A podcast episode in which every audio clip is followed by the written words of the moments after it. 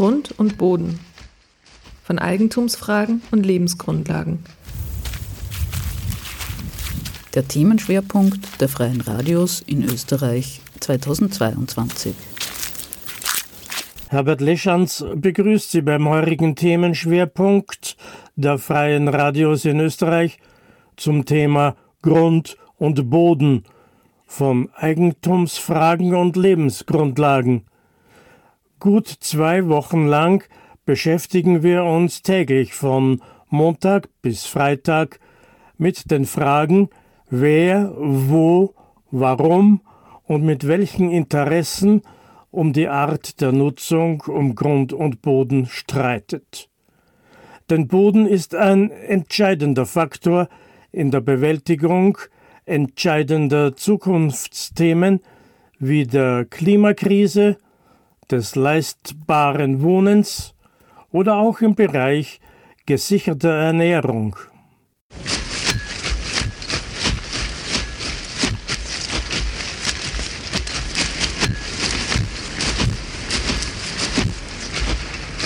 Die heutige Ausgabe kommt von der Redaktion von Radio Y, dem freien Radio in Niederösterreich, mit Sitz in Hollabrunn, also vom Land, und beschäftigt sich mit dem Thema Zersiedelung des Landes durch den privaten Hausbau.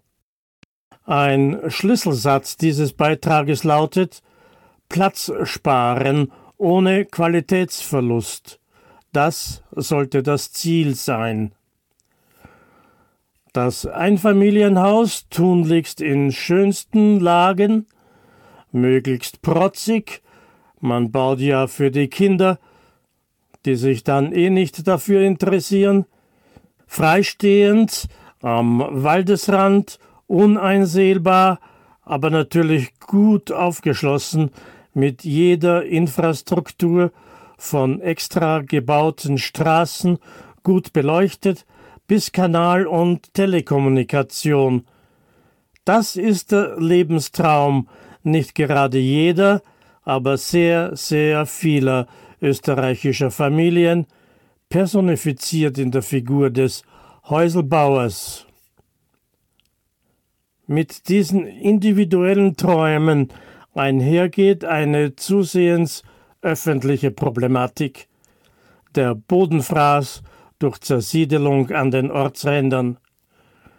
Wie schaut das aus der Sicht von Bauplanern aus?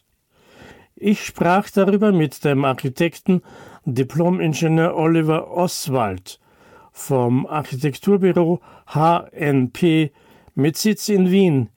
Er meint, es gibt Lösungen, aber dazu braucht es ein Umdenken und zwar aller, vom einzelnen Häuselbauer selbst zu den Baumeistern, zur öffentlichen Hand, zur Raumpolitik und zur Gesellschaft überhaupt. Oswald, Platz sparen, ohne Qualitätsverlust, das sollte das Ziel sein. Sie sind Architekt, Herr Oswald, und äh, Bodenverbrauch und Flächeninanspruchnahme sind in letzter Zeit zu einem politischen Thema geworden. Aber der Rufe in der Wüste zu diesem problematischen Sachverhalt sind nicht gerade viele. Jüngst haben sich auch die Architekten zu Wort gemeldet, unter anderem Sie, äh, was ein wenig verwundert. Sind, Sie, sind es doch gerade die Architekten, die zur Ausübung ihres Berufes viel Boden brauchen. Das Erste, was ein Architekt braucht, ist ein Areal, ein Grundstück. Ist das ein Dilemma für Sie und für Ihren Beruf? Ein Areal zu haben ist immer schön und gut. Es kommt nur darauf an, in welcher, wie viel Wohneinheiten, wie viel äh, Nutzungseinheiten man eben darauf plant. Das kann man in der Stadt in der Regel vertikal verdichten und am Land geht man mehr in die horizontale Verdichtung. Das bedeutet, ich kann auf der gleichen Fläche ohne Qualitätsverlust, das ist ganz wichtig, mehr, ähm, mehr Häuser, mehr Wohnungseinheiten unterbringen. Also es braucht jetzt jeder, niemand eine Angst haben, dass man, wenn man in einem kleineren dörflichen Gebiet auf einmal achtstöckige Gebäude herumstehen haben wird. So wird es nicht sein, aber gerade beim, bei dörflicheren Strukturen diese, diese extreme Zersiedelung, das ist uns Architekten und äh, auch den Kollegen von der Raumplanung ein Dorn im Auge und das schon relativ lange, nur wir werden nicht gehört. Vielleicht jetzt.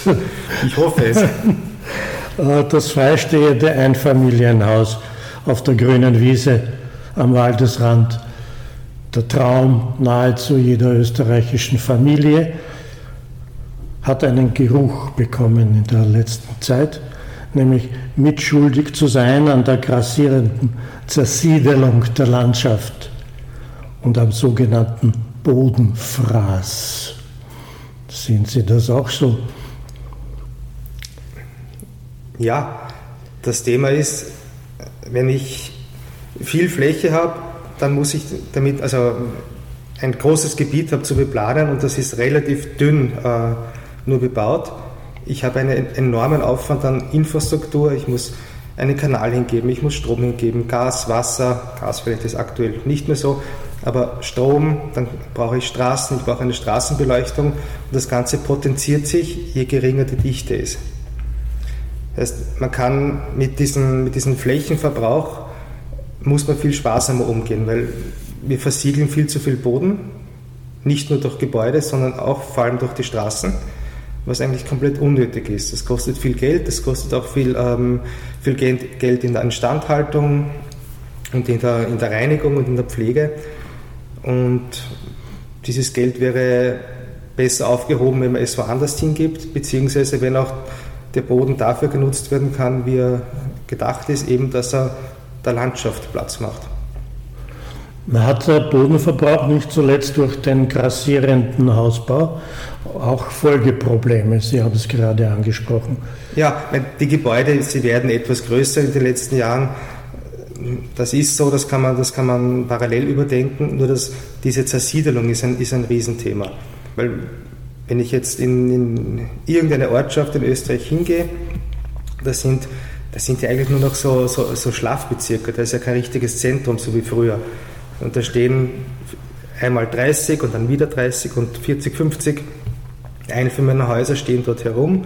Es gibt keinen kein wahres Zentrum von diesen neuen ähm, äh, Siedlungs, Siedlungsarealen, diesen Quartieren was, wie, wie, gestaltet sich das Straßenbild? Es ist in der Regel relativ monoton. Da stehen zwei Autos in einer Garage, ohne Garage mit einem Carport vor der Türe und rechts und links von jedem Gebäude sind drei bis fünf Meter Platz. Wofür? Mit denen kann irgendwie keiner was anfangen. Es steht bei dem einen naja, mein, eigener, mein eigener Garten, kann ich was abstellen. Es, so. geht, es geht, da geht es nicht um den Garten, sondern den, der Garten ist ja ähm, auf der, auf der Seite den, den, den Aufenthaltsräumen zugeordnet. Diese Gärten rechts und links davon, die werden in der Regel mäßig gut genutzt. Mhm. Was man so, wenn man mit freiem Auge durch die, durch die Ortschaften fährt, sieht. Und das, man, kann das, man kann das auch alles eben intelligent besser lösen, ohne dass aber der einzelne Nutzer einen Qualitätsverlust hat. Das heißt, der, der, Garten, der nutzbare Gartenanteil, der muss nicht so extrem groß sein, braucht er jetzt aber auch nicht, da braucht man sich jetzt nicht beschneiden von der, von der Art der Nutzung. Also wenn man sich vom, ähm, vom Rainer das Buchenau in, in, in Oberösterreich, in Linz ansieht, das ist eine horizontal verdichtete Siedlung, die ist jetzt schon zig Jahrzehnte alt, wird perfekt angenommen. In Summe sind das bis zu 750 Wohneinheiten und da gibt es uneinsichtige Gärten, es gibt, ähm, es gibt Wege dadurch, es gibt Zentren und es ist eine sehr hohe Lebensqualität. Was ist das für ein Objekt? Buchenau. Buchenau. Mhm. Und hat der große Architekt Rainer gebaut. Genau. Entworfen. Also in mehreren, in mehreren äh, Stufen. Mhm. Und man ist immer von der ersten Stufe dann mit uh, Lessons Learned quasi in die zweite gegangen, um zu sehen, wie ist die Nutzerakzeptanz bei verschiedenen Sachen. Natürlich, das war damals der extreme so Clash of Cultures, aber wenn man in Oberösterreich etwas baut, was kein Satteldach hat und noch nicht freistehend ist, dann ja, dann ist das ein, war das in den 60er Jahren ein bisschen ein Kulturschock. Eine, Rebellion, eine Rebellion, aber es ist, es ist auch nicht nur in Österreich. Also gibt es in den Niederlanden diverseste Beispiele. Also überall, wo man ein bisschen, ein bisschen effizienter Platz spart, ohne Qualitätsverlust, das, ist, das, das sollte das Ziel sein. Könnte man meinen, die paar Quadratmeter, sagen wir 1000, für den Bau eines Einfamilienhauses fallen doch gar nicht so ins Gewicht gegenüber anderen Bodenfressern, welche da wären Einkaufszentren, Shopping, Malls, Straßenbau neuerdings auch riesige Flächen für Solarzellen. Wie könnte man diesen in die Parade fahren? Bei den Einf also ob ich jetzt eine horizontale Verdichtung mache oder ein Einfamilienhaus baue, die Fläche für das Haus an sich, die ist de facto die gleiche. Es geht um, die, es geht um diese Randerscheinungen, eben wie Sie es aufgezählt haben, insbesondere den Straßenbau, der bei uns extrem viel frisst. Und dann, wenn man wenn man sieht, man, man kommt in irgendeine Ortseinfahrt hinein, da was hat man? Man hat den Supermarkt 1, man hat den Supermarkt 2 mit riesengroßen Parkflächen davor, die am Samstag, am Vormittag und sonst eigentlich äh, spät, am späteren Nachmittag genutzt werden. Das ist, natürlich ist das schlecht. Das ist Luxus. Das ist Luxus. Und, aber dass man eben beim, äh, bei einzelnen Häusern viel mehr Straßenbau machen muss, liegt eben daran, dass es zersiedelt ist. Das heißt, wenn ich das Ganze komprimiere, ohne Qualitätsverlust, dann kann ich den Straßenbau damit ähm, stark komprimieren. Auch Kanal Kanalisation nehme ich an. Äh, genau, die ganze Infrastruktur, haben den Kanal, den Strom, das Wasser, all das wird, wird reduziert. Gibt es auch Folgeprobleme im Hinblick auf die Klimaproblematik? Auf jeden Fall, weil jede, jede Fläche, die ich unversiegelt lassen kann, wo ich nichts drauf baue, das tut, dann, das tut dem ganzen Ökosystem im Gesamten, dem Mikroklima im Besonderen sehr gut. Wenn ich sage, ich habe statt einer Hausnummer 20 Laufmeter nur 10 Laufmeter Straße, dann habe ich 50 Prozent gewonnen, die ich für die ich unversiegelt lassen kann. Mhm. Oder für ähm, Spielplätze, für kleine Zentren und, und ähm, Freiraumgestaltung nutzen kann. Der politisch umhätschelte Häuselbauer in Deutschland, Häuslebauer, äh, ist ja fast so etwas wie eine mystische Figur im politischen Diskurs, eine Art Säulenheiliger. Jeder Politiker, der sich an diesem Sakrosankten, möchte man fast sagen, vergreift, dem tut es nicht gut in seiner politischen Laufbahn. Auf allen Ebenen, Gemeinde, Land, Bund. Sehen Sie einen Ausweg, politisch, erzieherisch, von beiden Seiten, nämlich vom Häuselbauer selbst, aber auch von der Gesellschaft, ein unlösbarer Knoten, auf jeden Fall ein schwieriger Knoten.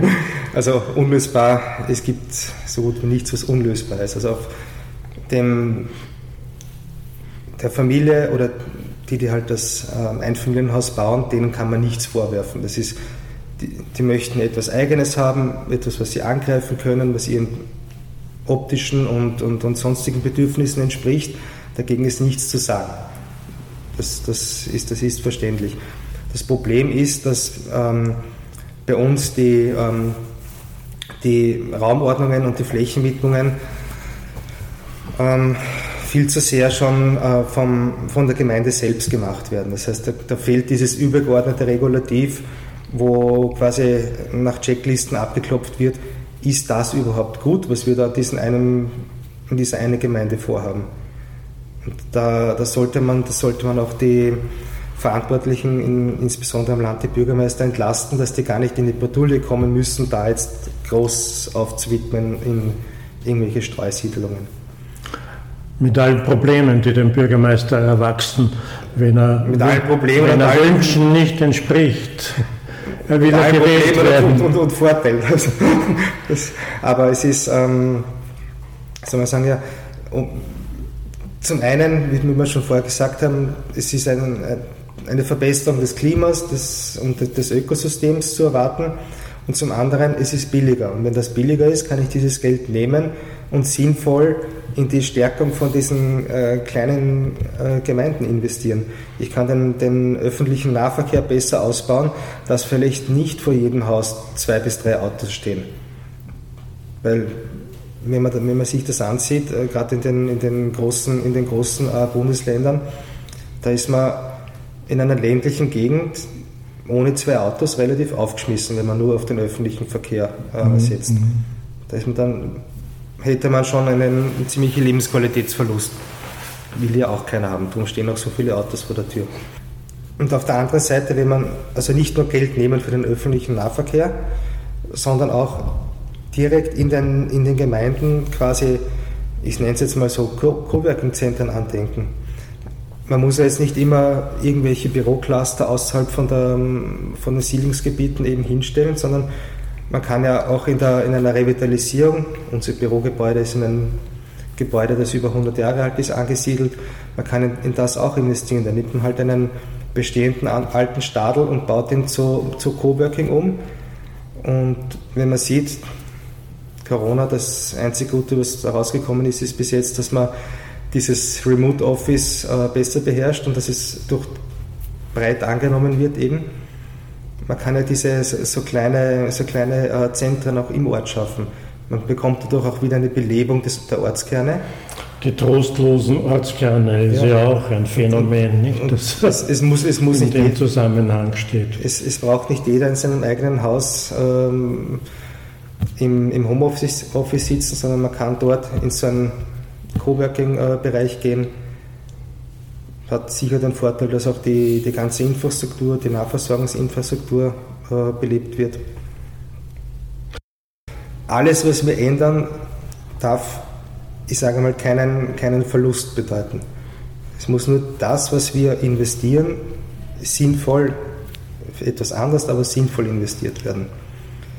Es ist keiner daran bestrebt, wenn ich jetzt sage, okay, ich, ich kann auf der halben Fläche kann ich auch leben, will keiner. Natürlich spart das am meisten. Mhm. Aber man muss, so wie bei allen anderen, sollte man sich halt auch bewusst werden, brauche ich so ein großes Gebäude, muss es alleine stehen, was ist mir wirklich wichtig und, und gerade in diesen Streusiedlungen, die Aussicht kann es nicht sein, weil wenn ich jetzt nicht zufällig am Rand wohne, habe ich keine Aussicht. Und dann schaue ich auf die Thujenhecke des Nachbarn. Da kann mhm. ich gleich ein Hofgebäude bauen. Ja. Das ist, ist ja auch ein, äh, ein Punkt, den man ansprechen könnte, die Ästhetik äh, des Bauens auf dem Land. Wenn man so übers Land fährt, und ich fahre so häufig übers Land, da haut es einem oft die Augen ein ja, es gibt solche, solche Beispiele. Der eine, der eine hat halt lieber, weiß nicht, so ein, so ein Zucker, rosa-rotes Bunschkrapfen als Gebäude, der andere macht das wieder sehr straight nach gewissen, nach äh, streng, streng, nach der strengen Moderne. Da gibt, und der andere daneben baut das ein, so ein alpines äh, Voralpengebäude dorthin. Also es ist, ja, den, das Charakteristische, das ist eh, eh schon mit diesen Streusiedlungen eh schon verloren gegangen. Mhm. Was auch auffällt äh, bei Fahrten übers Land, das sind also riesige Häuser, wo man sich denkt, uh, das ist ja ein halber, ein halbes Schloss, was sich der da hinstellt. Äh, wenn man fragt, warum baust du da so groß, sagt er, naja, für die Kinder. Und die Kinder sagen dann vielleicht erst, Alter, was denn da mit der Hitten am, am Land? Ich will da weg. Ja, es ist, das, das ist ein Problem, dass viele in der Anzahl der Zimmer denken und nicht, wie kann ich einen Raum mehrfach nutzen. Wenn ich ein, ein Einfamilienhaus habe, das, das, das muss nicht 250, 300 Quadratmeter Nutzfläche haben. Das ist vielleicht lustig, solange die Kinder noch im Haus sind, aber nur weil ich viele Zimmer habe, heißt das nicht, und das Haus groß ist, heißt das nicht, dass es besser ist. Gibt ja auch dann das Problem, wie bringe ich es an, wenn ich es veräußern will. Ja. Aber gut, das ist eine andere Sache. Ja, was heißt genau vertikale Verdichtung? Eine vertikale Verdichtung bedeutet, dass ich ähm, ein, beschränktes, ein beschränkt großes Grundstück einfach in die Höhe baue. Mhm. Da gibt es gewisse, gewisse rechtliche Regeln und, und ethische Regeln, wie groß wie der Abstand zueinander zu den Gebäuden ist. Bekommt, bekommt der andere noch genug Tageslicht und ähm, gerade bei der vertikalen Verdichtung muss man ganz gut aufpassen, wie die, wie die Fallwinde von solchen Gebäuden funktionieren, weil nicht, dass dann durch diese hohen Fassaden unten äh, total unfreundliches ähm, Gefühl im Straßenraum entsteht. Also das kann man simulieren und kann man im Windkanal testen, das machen wir auch öfter bei unseren Projekten.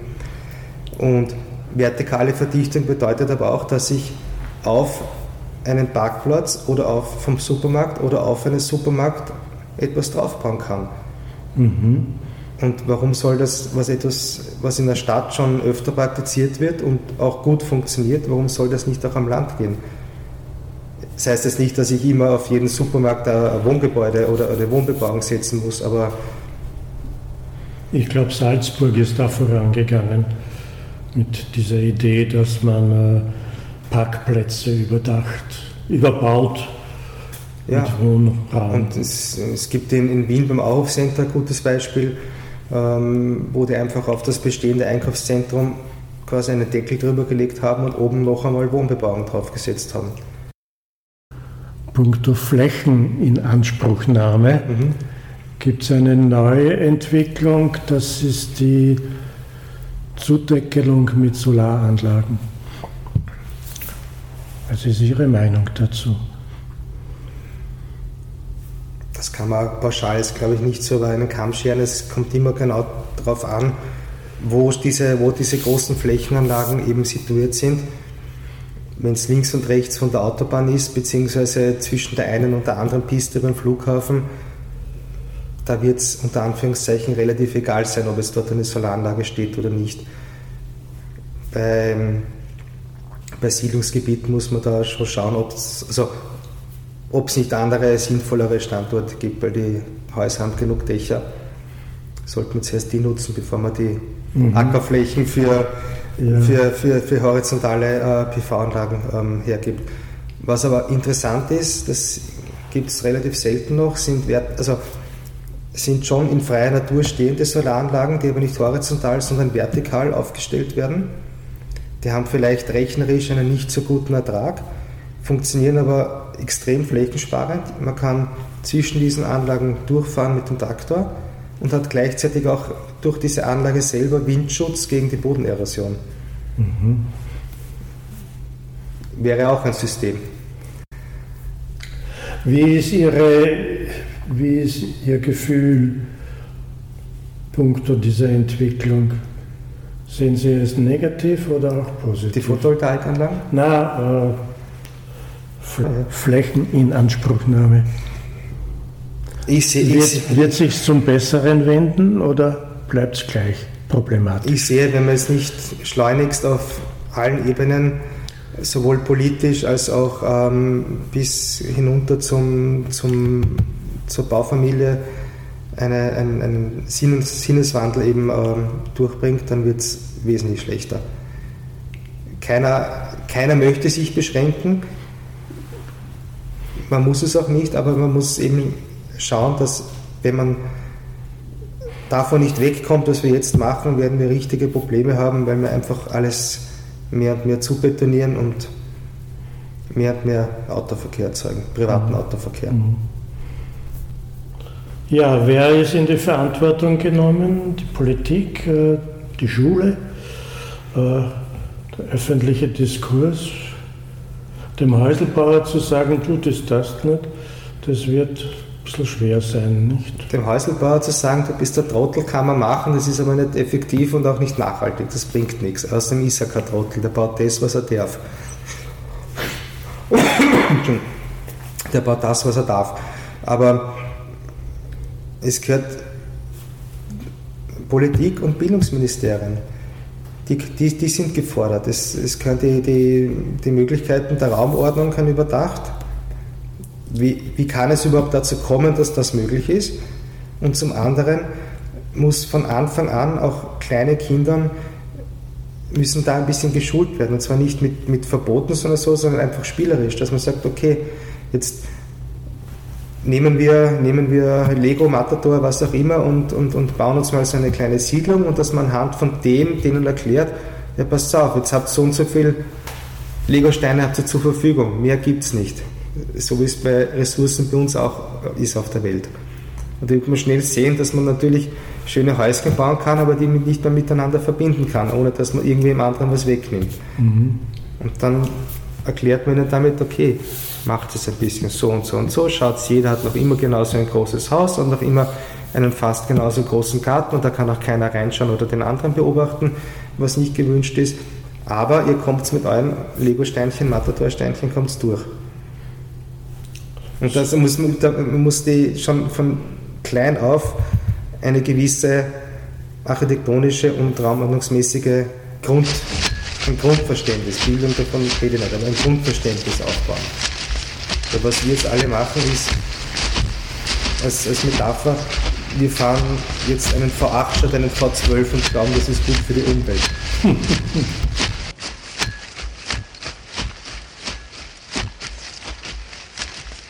Grund und Boden. Von Eigentumsfragen und Lebensgrundlagen. Der Themenschwerpunkt der Freien Radios in Österreich 2022. Ich bin Herbert Leschanz vom Freien Radio Radio Y mit Sitz in Hollerbrunn im niederösterreichischen Weinviertel. Ich sprach mit dem Architekten Oliver Oswald vom Architekturbüro HNP mit Sitz in Wien über das Thema Grund und Boden und das mehr und mehr schieflaufende Management noch freier Areale. Heute fokussiert auf die Zersiedelung durch Lebensträume des im öffentlichen Diskurs sakrosankten Erbauers privaten Wohn- und Lebensraums des Häuselbauers. Architekt Oswald fordert ein Umdenken aller Beteiligten. Er sagt, Platz sparen ohne Qualitätsverlust, das sollte das Ziel sein.